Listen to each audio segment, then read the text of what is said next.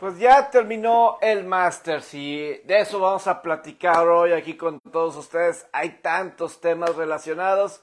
También ya terminó la temporada de la NBA y estamos a una semana también de que empiecen los Stanley Cup Playoffs y las grandes ligas dice, diga, digo la NFL, pues está un poquito, sé que viene el draft en unas cuantas semanas y más adelante tendremos en otros días, pero ahorita lo principal fue lo que pasó en Augusta con John Ram. Tenemos que empezar con John Ram, quien es el campeón de Augusta 2023. Y obviamente es un gran nombre, el que es un jugador estelar, un jugador con mucho peso. Y, y la verdad es un jugador que es importante que esté triunfando porque a nivel internacional es alguien que puede realmente llamar la atención. Claramente ahorita John Ram es el mejor golfista del planeta. No sé si con esta victoria sea suficiente para que regrese a ser el número uno en el ranking mundial. Eso todavía no lo veo, pero digo, ha ganado cuatro veces en el año, donde ganó múltiples, en múltiples ocasiones fue cuando estaban en la costa oeste durante todos esos torneos en, la west, en el West Coast. Y, y pues obviamente conquista a Augusta. Yo creo que Augusta era donde tarde o temprano iba a, a, ganar. Y pues obviamente con toda la historia de España, sobre todo en Augusta, sabemos que eh, lo tradicional que es Augusta y sobre todo lo importante que ha sido España para la historia del Masters con Sevi Ballesteros, que fue campeón en 1980 y 1983 Luego José María Olazábal, que fue campeón en 1994-1999. Hace seis años Sergio García, a igual en un 9 de abril. Este año lo es John Ram, campeón en ni más ni menos que ni más ni menos que en Augusta. Y resulta que pues 9 de abril es la fecha de cumpleaños, que en paz descanse, era el cumpleaños de Sebi Ballesteros. Y entonces pues Sebi Ballesteros para el golf en España es como por ejemplo Gary Player en Sudáfrica. Es por ejemplo lo que Greg Norman fue para, para Australia, porque de ahí, a raíz de Greg Norman, también cuántos australianos no han llegado al tour de la PGA o se han convertido en grandes nombres. Entonces, están todos estos jugadores que han sido ejemplos a seguir y en el caso de España, Cedi Ballesteros era ese tipo de jugador, ¿no? Entonces, eso es lo que John Ram, pues en cuestión de historia, y a mí me ha quedado muy claro porque, repito, hace seis años, en el 2017, también cayó la ronda final del Masters en domingo. 9 de abril. Los dos cayó también el 9 de abril. ¿Y quién ganó en esa ocasión? Sergio García. ¿Quién ganó ahorita? John Ram. Españoles. Y John Ram, en la ceremonia del saco verde, el mismo, todo lo que se llegó a conectar. Porque, por ejemplo, decir, ah, el Cadi de John Ram tenía el número 49. Es decir, 9 de abril. Porque la numerología en Estados Unidos de los días, primero es el mes y luego es el día. Aquí en México es primero el día y luego el mes. Entonces, si lo vemos como lo ven ellos, 49. Y es que los Cádiz, como dan los números a los Cádiz es el campeón defensor usa el 1. Después de ahí es según como vayas llegando en orden de registro. Entonces, fue el 48 en registrarse. Entonces, 4-9, es decir, 9 de abril. Y luego le agregas que decía que el año que José María Olazábal ganó por segunda ocasión el Masters, que fue en 1999, esa fue la primera vez que Sergio García jugó el Masters y fue el mejor amateur de esa edición. 2017, Sergio García es campeón del Masters. Y además, resulta que también ese fue el primer, la primera vez que competía en el Masters John Ram. Y ahora, 9 de abril, con la coincidencia de Sergio García, José o María Olazábal, que estaba ahí, y en el cumpleaños, ni más ni menos que de Sebi Ballesteros, John Ram consigue su primer saco verde, su segundo mayor de la temporada. Y eso para mí sí es algo muy intrigante porque John Ram es de estos jugadores que tiene 28 años de edad y yo sí anticipo que de aquí a que él tenga 38 años de edad, vaya a ganar 4 o 5 más. Eh, o sea, que llegue a 6. ¿Qué les gusta? 6. ¿Les puede gustar? Con el que pueda terminar eh, John Ram. Eh, bueno, no terminar, pero de aquí a los 38 años, que tenga, que gane unos 6. A lo mejor puede ganar otro mayor. Ahora, a lo mejor puede llegar a ganar otro mayor. llega a ser, eso puede llegar a ser posible. Pero, pero John Ram claramente es ahorita el mejor golfista del planeta. Y estaba viendo que sus momios estaban más 900, cuando pues había sido en lo que va de este año 2023, claramente es el mejor del planeta. Ahorita jugando golf. Y ni cerca, ahí tienes a, a este jugador, John Ram, en lo más alto. Y es muy bueno, obviamente es muy bueno pegándole.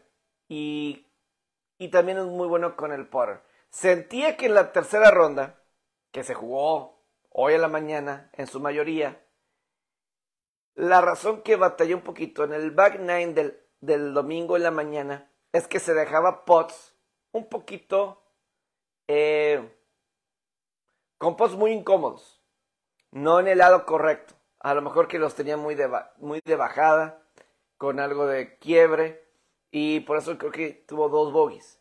Pero poco a poco fue agarrando confianza, poco a poco le fue haciendo a un lado a Bruce Kepke para llevarse este campeonato. Creo que ahorita tiene que pasar algo increíble en los próximos meses. Que a lo mejor alguien gane dos majors de los tres que quedan de la temporada para que alguien le arrebate el número uno, le arrebate ser el jugador del año en el Tour de la PGA a John Ram. Entonces yo creo que es por esa parte lo que se me viene a la mente ahorita en el caso de John Ram, quien, pues repito, segunda ocasión que gana este, este torneo. Ahora, también, dentro de lo que significa este campeonato, y fue una estadística que dio Jim Nance en la transmisión en Estados Unidos. Y yo estuve haciendo TikTok Live. Primera vez que hago TikTok Live en mi vida. Hago TikTok Live. Hice durante la tercera ronda y la ronda final.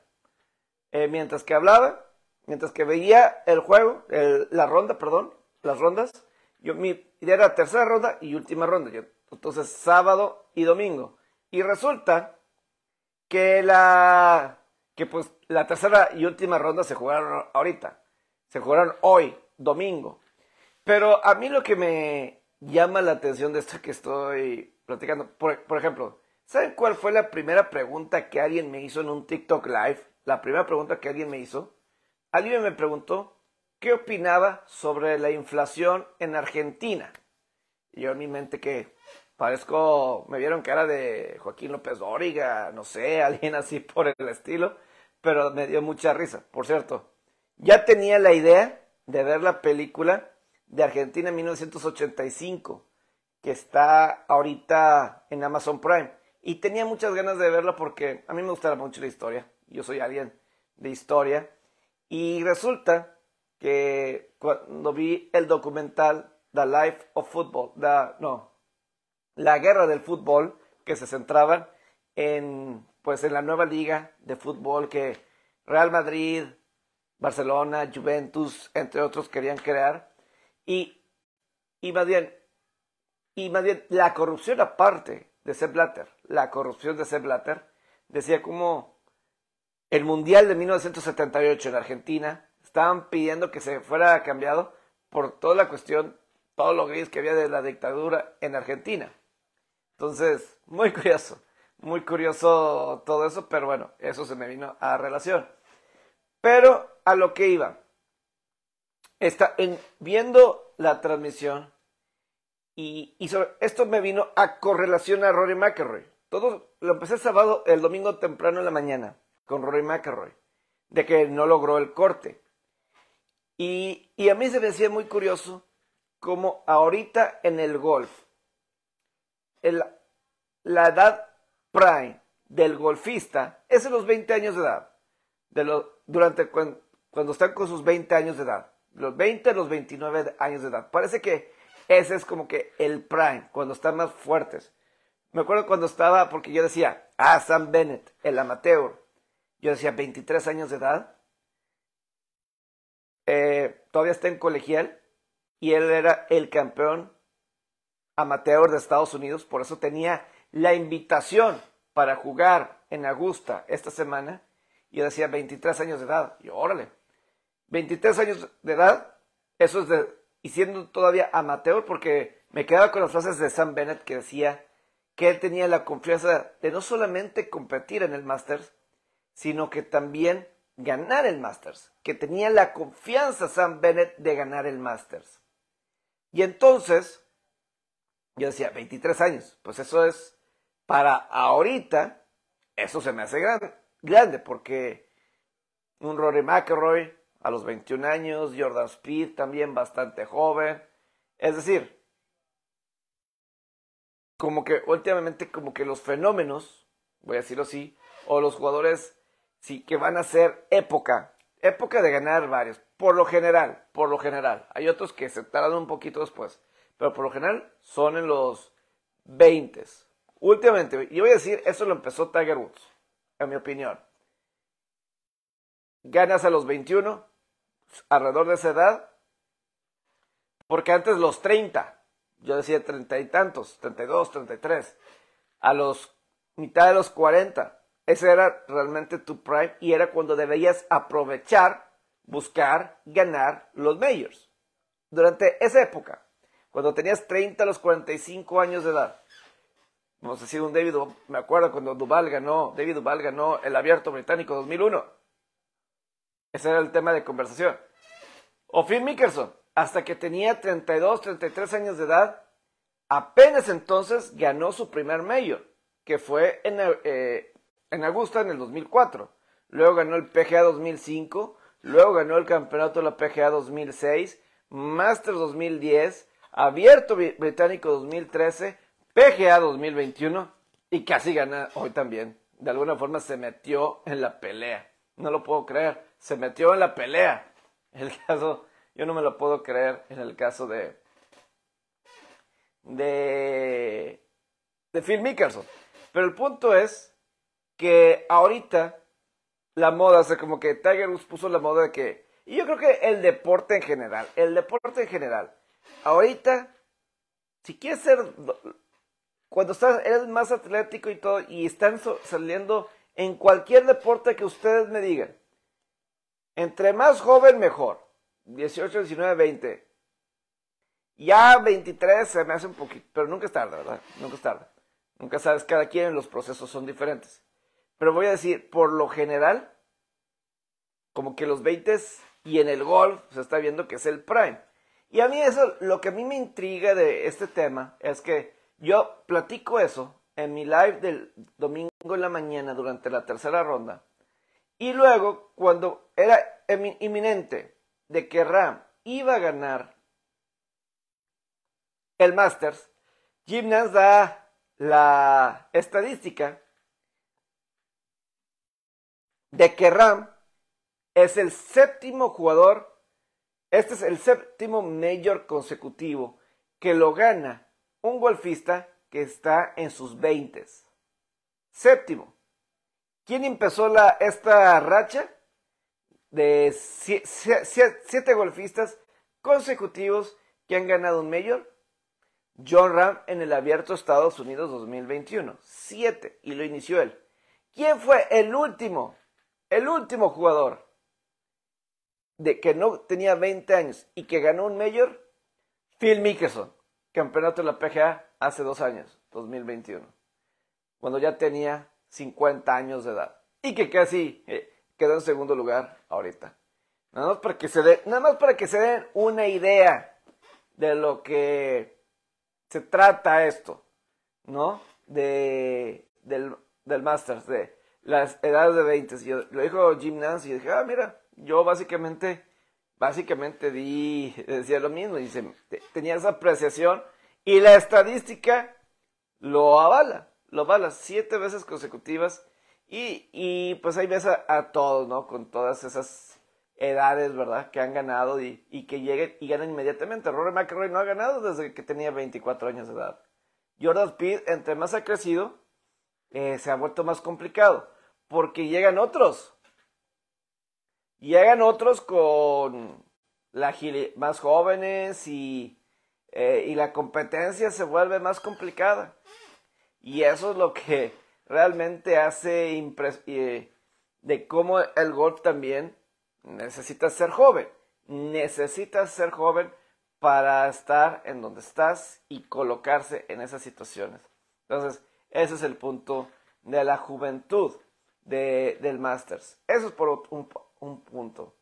También, por otro lado, eh, eh, lo de Phil Mickelson, a final de cuentas, para mí, lo mejor de este día fue lo de Phil Mickelson, de este domingo.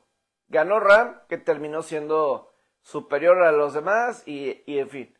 Pero a mí, lo que más me agradó, lo que más me, emocionó de este domingo fue lo que hizo Phil Mickelson al, con esa ronda de 65 tiros y, estar, y terminar empatado en segundo lugar con Bruce Kepka. Eh, son de estos momentos mágicos que cuando Phil Mickelson se coloca en esa situación, no puedes decir que se achique la situación Phil Mickelson. de repente se vuelve loco y le falla algunos pots, o a lo largo de la historia de repente le ha fallado momentos claves. Pero cuando está en la situación, cuando está en el momento, va a acertar más de lo que falla. Ese pot en el hoyo 18 para Verdi eh, tú decías, wow, qué, qué, cuando tenías que y hacerlo, el cierre de Phil Mickelson fue espectacular. En todos sus años de genialidad y, que incluyen tres victorias ahí en Augusta, nunca en su carrera en el Masters había pegado una ronda de 65 tiros en la ronda final y lo hizo hoy. Y qué bueno porque pues desde que ganó el campeonato de la PGA 2021, se, no había nada, no había nada que te indicara que esta era una posibilidad. Que esta era una posibilidad de que Phil Mickelson fuera a, estar en la pelea para ganar su cuarto saco verde. Nadie, nadie lo pensaba. Sus actuaciones en Live pues no se veían así brillantes, eh, espectaculares. La verdad no. O sea, la verdad, mm, ¿de dónde?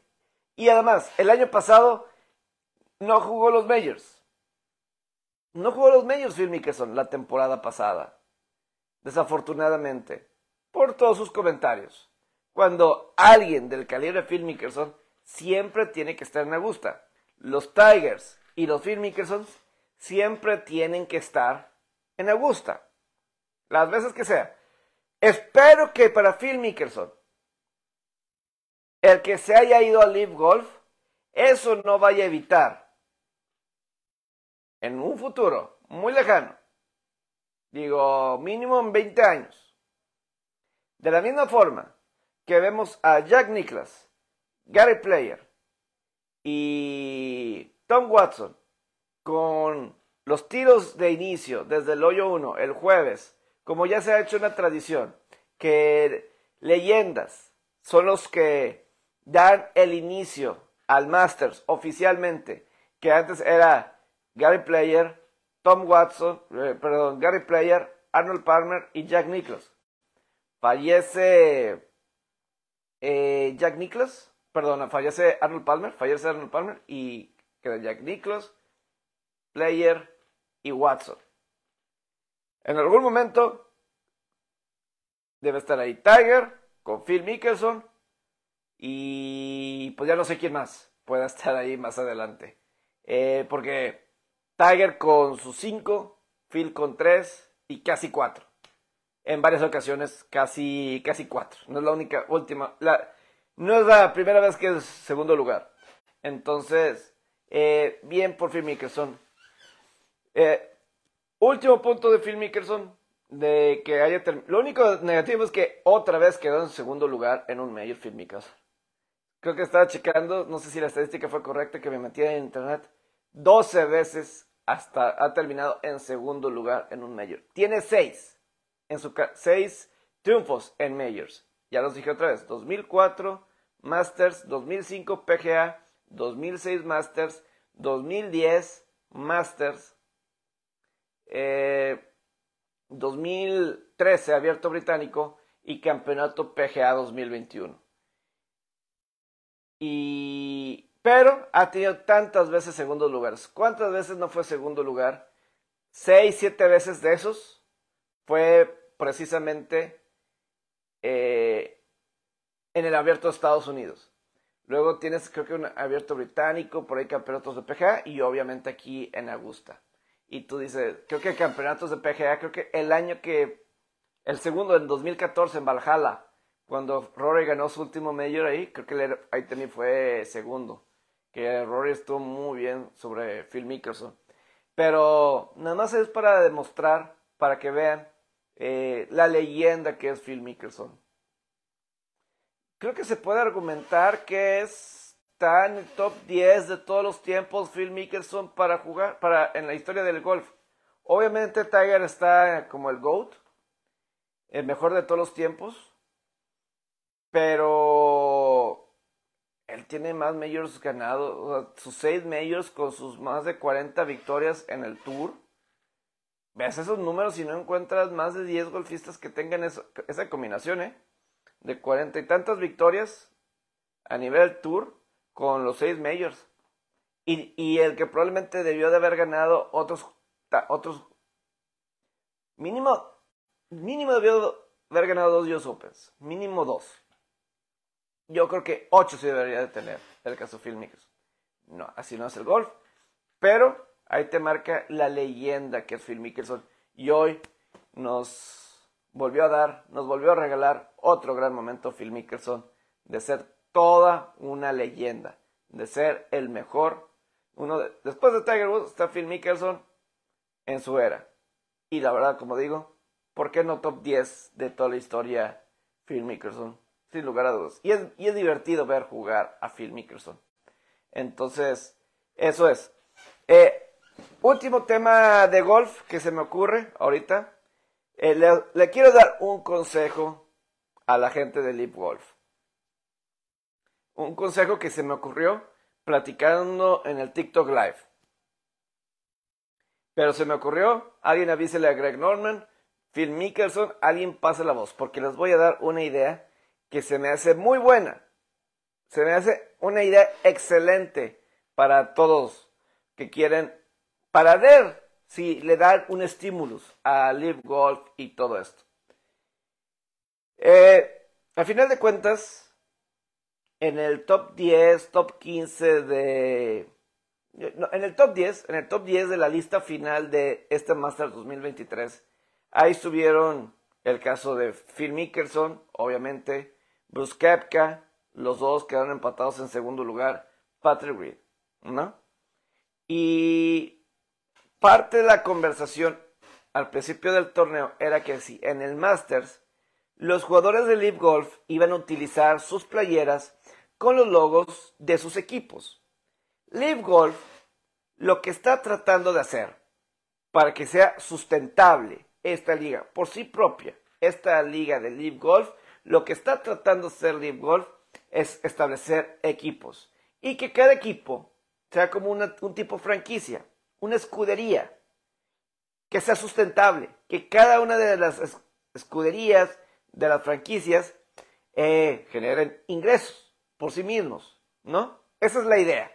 Por lo que muchos se pensaba que durante el Masters, los jugadores de Leaf que tenían invitación para jugar en esta edición 2023, los íbamos a ver con playeras de los equipos, con gorras de los equipos. Y la verdad, pues mira, Busca estuvo de líder todo el tiempo. Y estuvo siempre en la conversación. Él nunca, él no tenía nada de Leaf. Él no tenía nada de Leaf. Tenía Nike. En la gorra decía Nike, en su ropa decía Nike.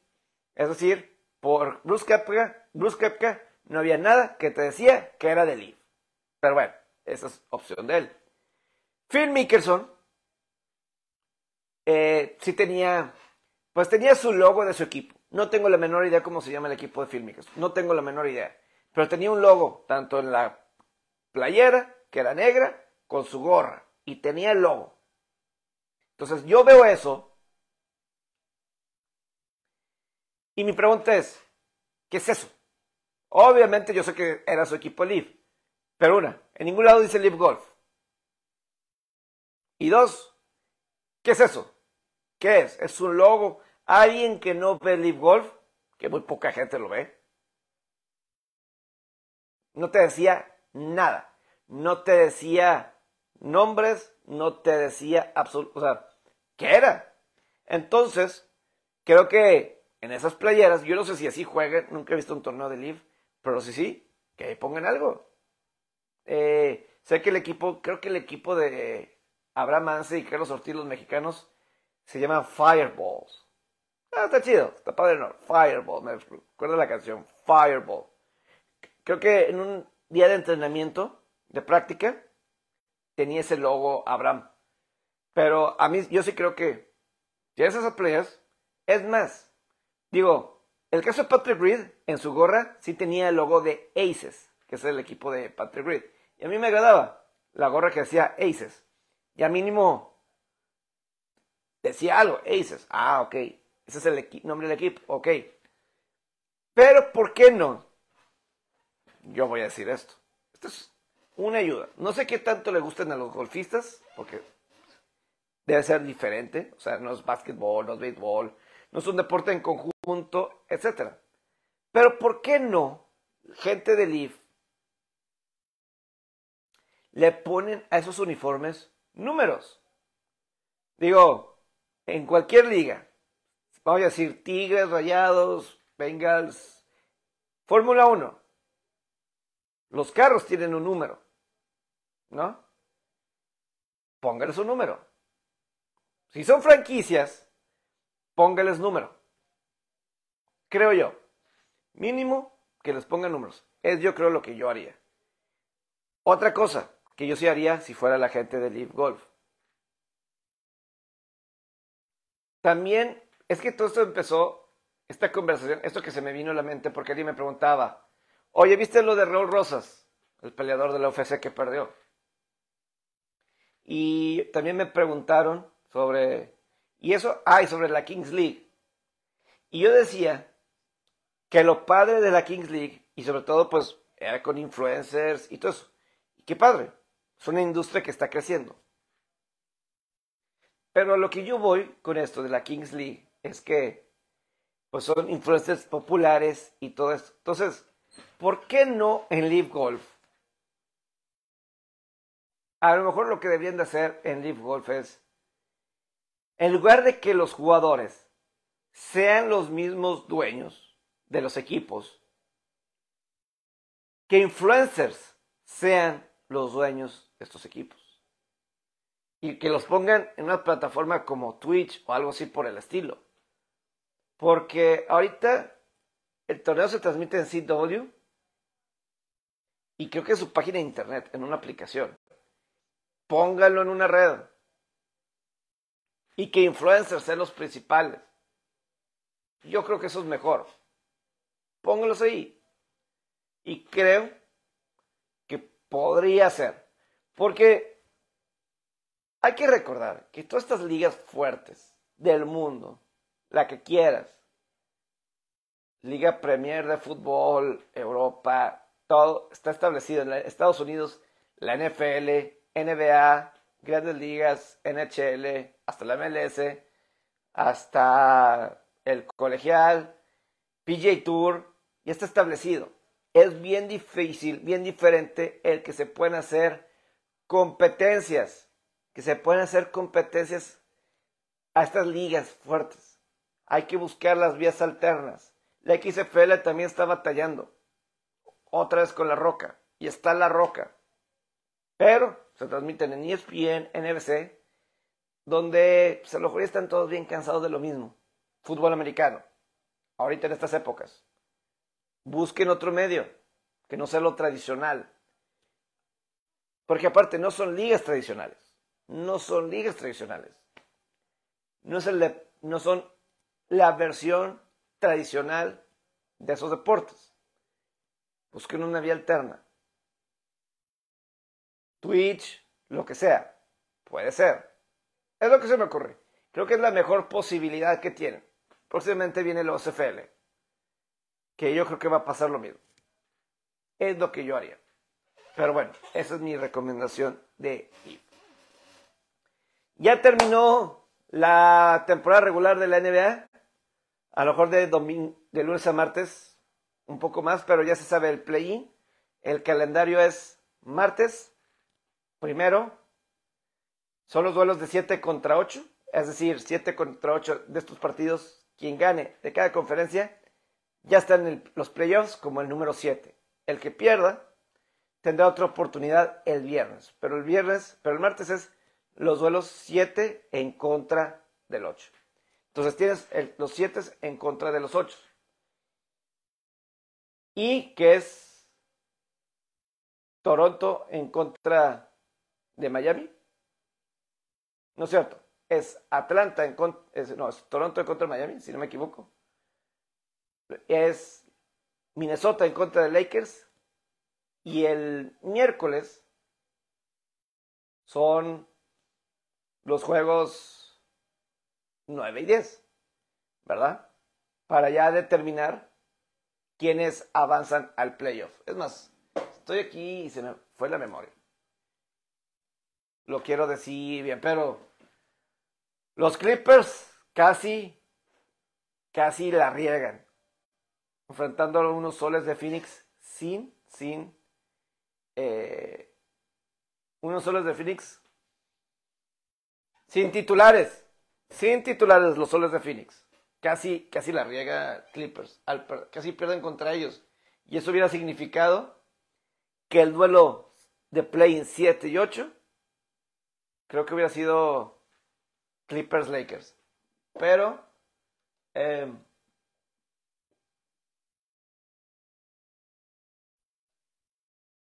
aquí voy a sacar el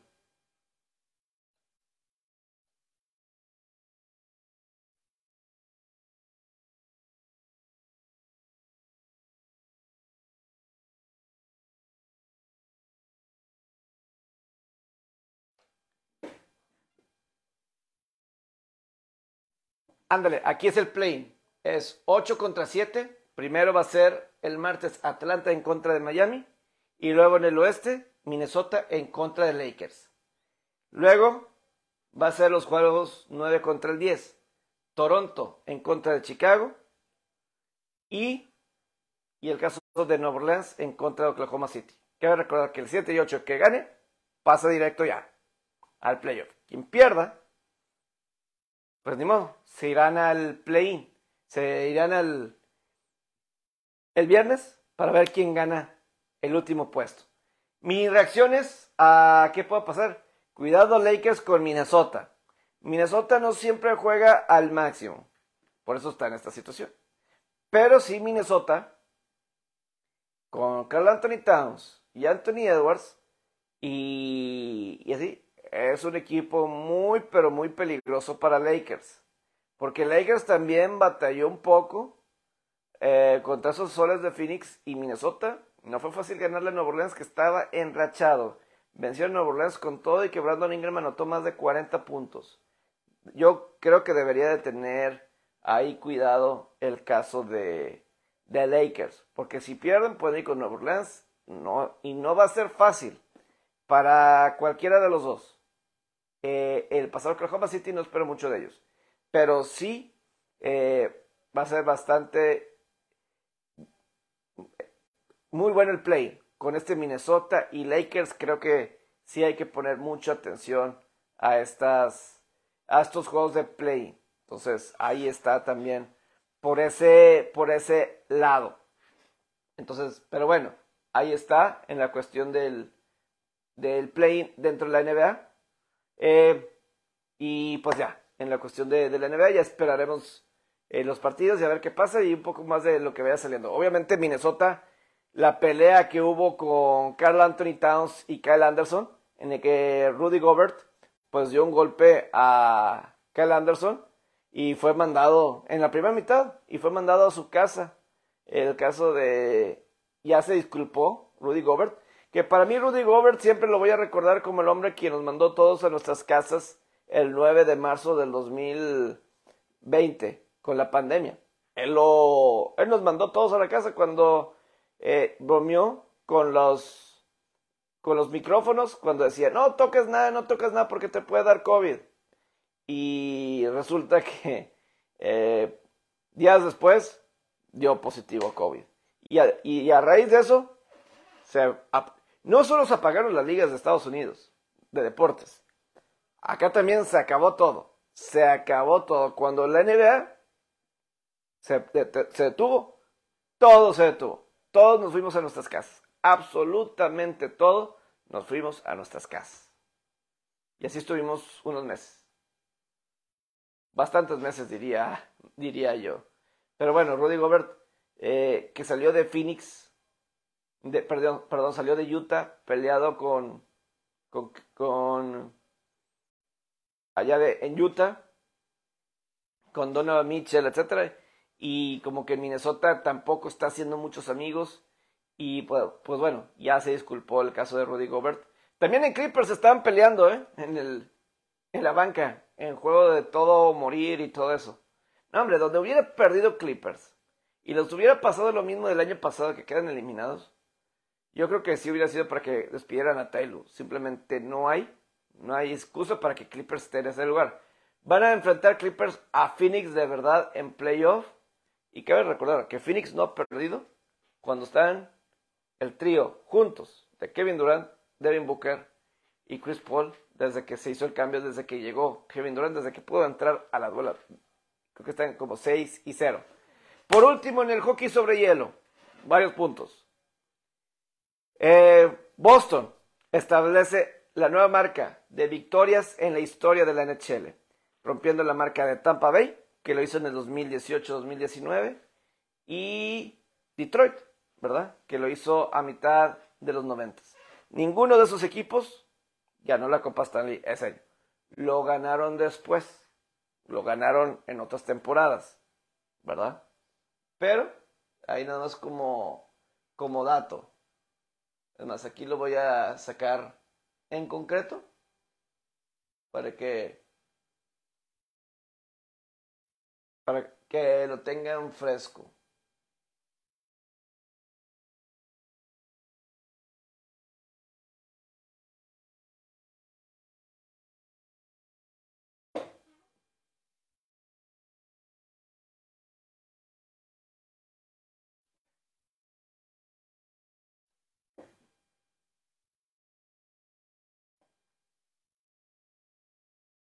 Pero sí ha sido un partido, una temporada histórica, inolvidable.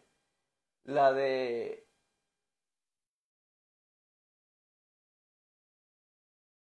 Pensé que iba a estar más a la mano.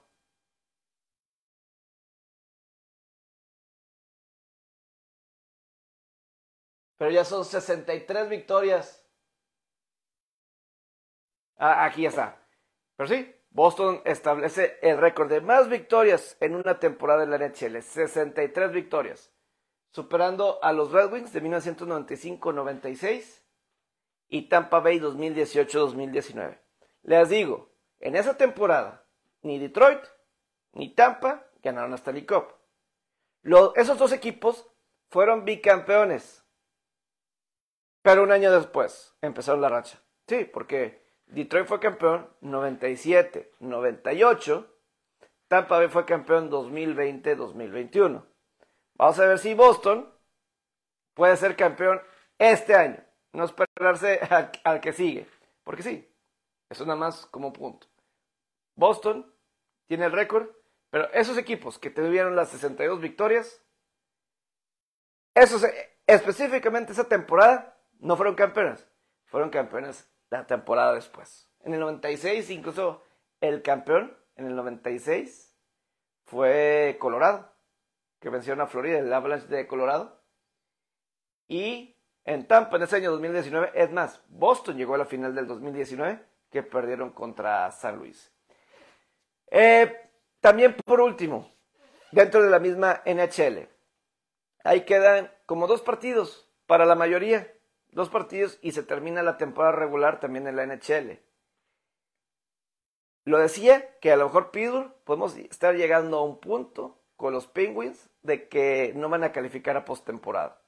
Ahorita, los comodines en la conferencia del Este, que básicamente es lo que falta para ver quién pasó o no. Digo, las divisiones como en del oeste, en la central y en el Pacífico, ahí el, el orden todavía está. Bueno, parece que en el oeste Vegas va a ser el 1. Parece que el 1 va a ser Vegas. Pero entre Colorado y Dallas y Minnesota está muy peleado para ver quién va a ganar la central.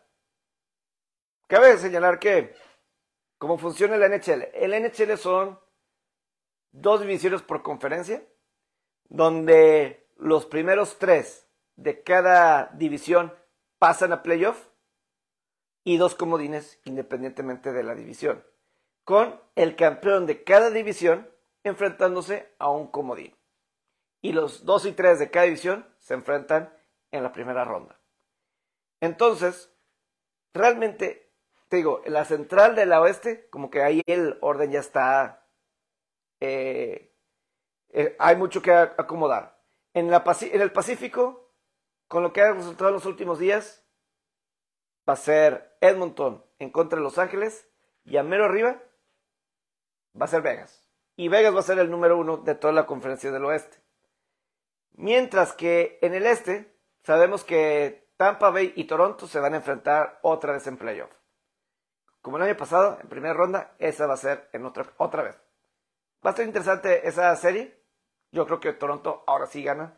No veo el mismo Tampa que cuando han llegado tres finales seguidas. No veo Tampa regresando final. En la Metropolitana, yo creo que ahí va a ganar. La serie Carolina la va a ganar y va a ser Devils en contra de Rangers. Yo creo que así va a ser. Pero yo creo que el que gane esa serie de Devils en contra de Rangers le va a ganar a Carolina para avanzar a la final del Este y ser el rival de Boston en, la final del Este. Y vaya final del Este. Carolina, hay algo que no, no me agrada a mí en lo particular. Pero los comodines en la conferencia del Este realmente está todavía... Es de cualquiera. Son dos comodines y hay tres equipos en la pelea. Está ahorita Islanders y las Panteras serían ahorita el comodín. Con los pingüinos, un punto atrás. Quien tiene el calendario más complicado de todos es Florida. Pittsburgh está tratando de, por el decimosexto, han calificado 16 temporadas consecutivas y están tratando de asegurar una postemporada más consecutivas. Y pues tienen un calendario bastante sencillo, creo que es un Chicago y Columbus. Eh, bastante, creo que es así es. Bastante cómodo. Islanders Creo que por ahí le toca. La verdad es un calendario sencillo de Islanders. Equipos que no, no van a calificar a playoff. Ninguno de los dos que le quedan a los Islanders. Panteras es quien tiene el calendario más difícil. El lunes enfrentan a Toronto, las Panteras. Si eres Toronto, si eres Florida, esperas que Toronto no esté jugando por la nada. Y que no se esfuercen tanto. Y así puedes ganar ese partido. Toronto va a hacer, va a tener la ventaja de localidad contra Tampa. Esperas que eso sea ventaja para Florida. Si eres, si eres de Florida. y luego creo que enfrentan a Carolina en la recta final, en el último. Y que Carolina no esté buscando, que no esté, que ya tenga amarrado, si eres Carolina, si eres Florida, esperas que Carolina ya haya amarrado el primer lugar. Si no me equivoco, así está el calendario.